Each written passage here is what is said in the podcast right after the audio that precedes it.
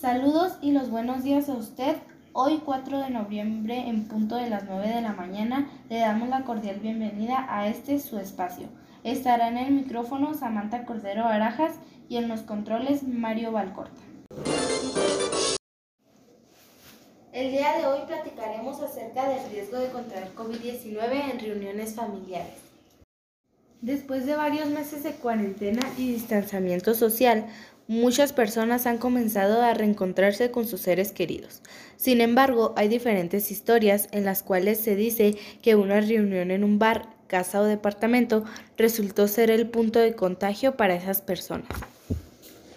Hay ciertos aspectos que se deben tomar en cuenta al momento de decidir participar o no en determinadas actividades.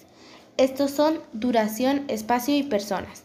Duración. Considera que entre menos dure una actividad, el riesgo de contagio es menor. Cuando se trata de una reunión, así sea familiar, es muy probable que ésta se prolongue durante horas y la convivencia sea relativamente cercana, por lo que las probabilidades de contagio se incrementan. Espacio. Toma en cuenta el lugar en el que se realiza la actividad o la reunión, si se trata de un espacio abierto o cerrado, con buena ventilación si varias de las personas tocarán el mismo objeto, etc. En este caso, digamos que un parque, una azotea o un jardín al descubierto es relativamente más seguro que el interior de una casa. Además, no pierdas de vista mantener la sana distancia, recomendada. Dos metros de separación entre personas. Personas. No basta con que tú te cuides usando mascarilla o cubrebocas. Tus familiares y otros invitados que estarán en la reunión también deben usarlo, sobre todo si se lleva a cabo en un lugar o espacio cerrado. Vamos a unos anuncios comerciales y continuamos con este tema. A causa de la cirrosis hepática. Tomaba mucho. Cuando mi padre murió, ya nada más se incorporó y vomitó un pedazo de sangre que se ajustó y murió. Mi hermano Martín murió a causa de las drogas y el alcoholismo no te tenías que morir, primero mi papá y luego tú. Resultado del alcohol me quitó a las personas que más amé en la vida, las hizo sufrir. El mundo de las drogas no es un lugar feliz. Busca la línea de la vida, 800-911-2000. En esta nueva normalidad y con un recinto que atiende las nuevas medidas sanitarias, iniciamos un nuevo periodo ordinario que hará historia. Con una mesa directiva formada principalmente por mujeres agendas parlamentarias con temas prioritarios como salud, educación y seguridad. Los análisis del informe presidencial y el presupuesto 2021. Para las y los diputados, el trabajo legislativo no se detiene.